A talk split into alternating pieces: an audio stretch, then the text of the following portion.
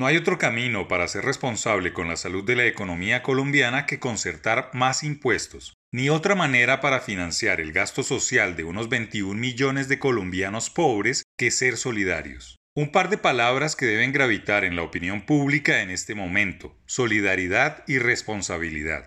Es un momento de grandeza que obliga y se desprende de la actual coyuntura sanitaria y económica. La pandemia ha devastado la economía haciéndola retroceder varios años. El PIB en números rojos todavía no crece ni se generan los empleos formales, pero aún se ve muy lejos ese crecimiento de 4,5% que pronostican los expertos y el único camino para financiar la situación ha sido el peligroso endeudamiento externo que puede sobrepasar 65% del PIB. El diagnóstico parece contundente para los técnicos que coincidían en las bondades del anterior proyecto de reforma tributaria. Se requiere un ajuste y equidad en la tributación.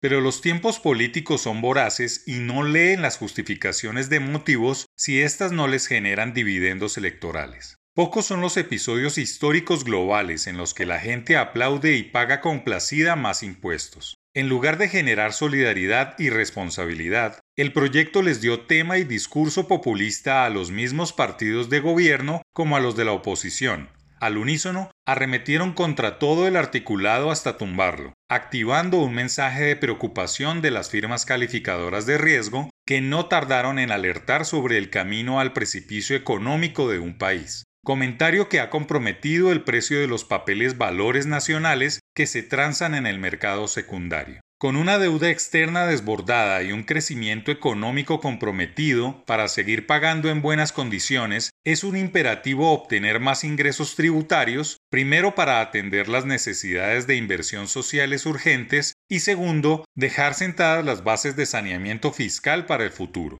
Lo más fácil siempre será atacar los impuestos para ganar votos con comentarios bien argumentados algunas veces y otras sembrando bulos y mentiras que se convierten en memes, grafitis, caricaturas y pancartas de una protesta social capturada por el vandalismo. Es aquí, en este contexto hostil en lo sanitario, político, económico y social, que se debe actuar con grandeza y avanzar en unos tributos solidarios y responsables que ayuden a que el gobierno siga con sus planes de inversión social y que de paso se envíe un mensaje contundente a los mercados financieros internacionales de que Colombia se mantiene en el camino correcto no solo de las necesarias reformas económicas, sino que sabe concertar para obtener recursos propios para evitar que se profundice la caída del PIB y más nacionales vayan a la pobreza.